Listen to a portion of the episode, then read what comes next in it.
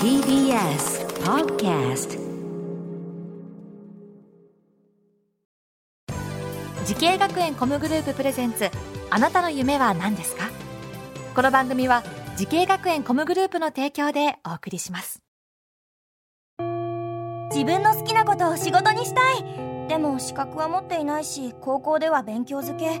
私の夢を叶えられる専門学校があればいいな。あなたの夢は何ですか？滋慶学園 COM グループはあなたの夢を実現します。今すぐホームページを。滋慶学園 COM グループプレゼンツ。あなたのあなたのあなたの夢は何ですか？今回の担当は私花輪でございます、えーこの番組は毎回人生で大きな夢を追いかけている人夢追い人を紹介しています。あなたの夢は何ですか？さあ今日の夢追い人はこの方です。はじめまして。東京デザインテクノロジーセンター専門学校スーパー IT 科スーパーホワイトハッカー専攻1年生佐藤大樹20歳です。お願いします。あーよろしくお願いします。そうなります？お願いします。すごいかっこいいね。名前の学校と専攻ですけども。はい。えスーパーえ IT かスーパーホワイトハッカー専攻。はい。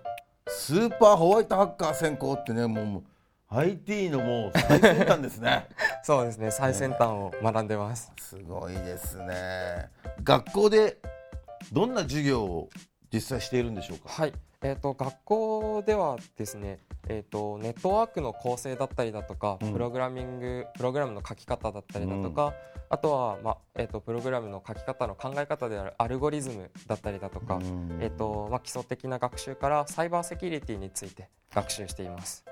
裁判セキュリティ？はい。何それ？えーとまあ、セキュリティのその攻撃に対するうん。対処の仕方だったりですね。すごい大変なすごい勉強してるんだ難しいでしょそれ。難しいです。えもともとパソコンとか好きだったんですか？パソンコンは好きだったんですけどプログラムとかは触れたことがなかったので。じゃあもうゼロからやってる感じですかね、えーでもいろいろねそういうの好きでハはい。ッカー目指して、なんでその学校に入ろうと思ったんでしょうか？はいえっ、と、まあ、進学のタイミングで、うん。えっと2019年度だったんですけど大阪校の方でスーパーホワイトハッカーが開校したんですけれども、うん。えっとそちら初年度だったのでちょっと見送って、えー次年度ですね2020年度に東京校でホワイトハッカーがスーパーホワイトハッカー専攻ができたので、うん。そのタイミングで入学をしました。行ってみようということではい、うーん。やっぱ実際どうですか？あの学んでみてこれまでの知識でのギャップや違いはありますか、はい。えっとまあ、これまでのイメージだとやっぱり人対人っていう攻撃者に対して人が対処するっていうイメージだったんですけど、うん。今のその現在クラッカーと言われる悪事を働くハッカーっていうのは AI を用いて攻撃してくるので、で守る側もまた AI を用いているので、うん。まあ、AI 対 AI みたいなうん形に変わっていることは驚きました、なるほど。もう人じゃないんだ、はい、戦う相手が人じゃなくなっコンピューてしまっている。ターなんだね。はい、はあ。じゃあその AI に対してこっちも AI で戦うという。そうなんです。すごいことをやってるんだね今ね。知らないところでね。はい。でまあそのホワイトハッカーというね、はい。えーこう仕事は具体的にねどんな仕事なのか。はい。やっぱり皆さん気になってると思いますけども、えーそこでですねホワイトハッカーについて詳しい方にお話を伺ってまいりましたんで。はいこの方です。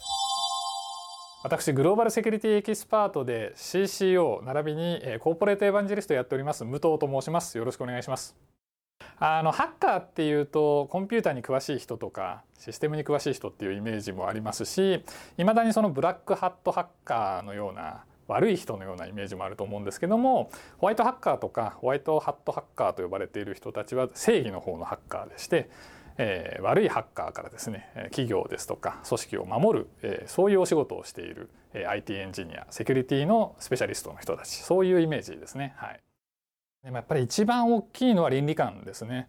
やっぱりハッカーのお仕事なのでえーかなり深い部分まで技術的な内容を理解しますしそこを悪用しないっていう強い倫理観が必要になります。で逆にそういうその犯罪者ですとか攻撃者から皆さんを守るっていう強い正義感っていうのに裏打ちされて、えーそれがまあ職業倫理につながっていくそういうものがベースになると思いますね。はい組織とか企業とか個人が IT を使ってどんなふうに、えー、それを利活用しているのかそういうイメージを持った上でその上でセキュリティっていうのをどういうふうに実装していったらいいのかっていうイメージがつけられるようにですねえー、なので、えー、狭い範囲だけを絞るのではなくてすごく幅広い分野でいろんなことを吸収していっていただきたいというふうに思っています。はい、なるほど倫理観がやっぱり求められるというねところですけどもね。えーまあ、そのホワイトハッカーの勉強をね、はい、してる佐藤さんですけども、はい、今の話聞いてどうですか？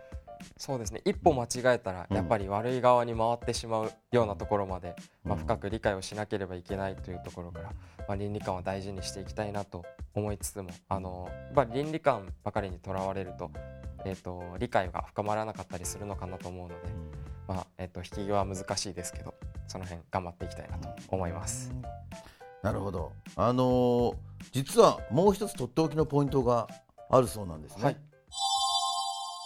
でもう一つ付け加えるとするとですね、えーと、その日本語の情報ってやっぱりすごく少ないあの限定されてるのでできるだけ早いタイミングで英語をマスターしていただきたいなと思ってるんですよね。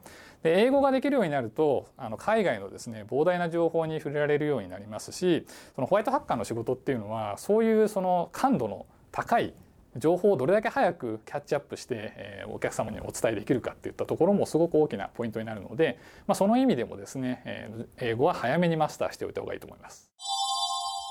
英語を覚えることが重要ということですけど、はい、それは知ってそうですね。あの学校の方だったりまあ、授業内もそうですし、うん、えっとまあえーと、特別講義だったりなどの講演などでもよく言われることなので知ってはいたんですけどなかなか難しいなと思っています。英語はもともと喋れたんですか、ね、いや全く喋れないです。あじゃあ今勉強してる感じですか、はい、難しいよね。難しいですね。そっかそっか。その英語に対応していかなきゃいけないというね、はい、感じですかね。はい。さあそんなえー、ホワイトハッカーを目指している佐藤さんですけども、はい、それでは最後に伺います。はい。あなたの夢は何ですか？はい。私の夢は攻撃者の考えを想定した防御のできるセキュリティエンジニアになることです。すごく我々からするともうスーパーマンみたいな方たちだと思います。本当に意味がわからないのでそんな攻撃されてるの戦い方がわからないから。頑張ってほしいな、はい、頑張ります。ね大変だと思うんですけれどもねなかなかこの世界って何年ぐらいの修行が必要とかあるんですか、えーと、一応4年間を、うん、えーと、ベースに学習をしてその後社会に出ていろいろ経験を積んでいくという形なので、まあ、最低4年勉強した上でようやくさらにあの実際の現場で勉強するという形になってます。いや大変だけどね。もう頑張ってください。はい頑張ります。応援してます。ありがとうございます、はい、えー、この番組は YouTube でもご覧いただきますえー、あなたの夢は何ですか？TBS ラジオで検索してください、えー、今日の夢追い人は東京デザインテクノロジーセンター専門学校スーパー IT 科スーパーホワイトハッカー専攻の1年生佐藤大樹くんでした。ありがとうございました。ありがとうございました。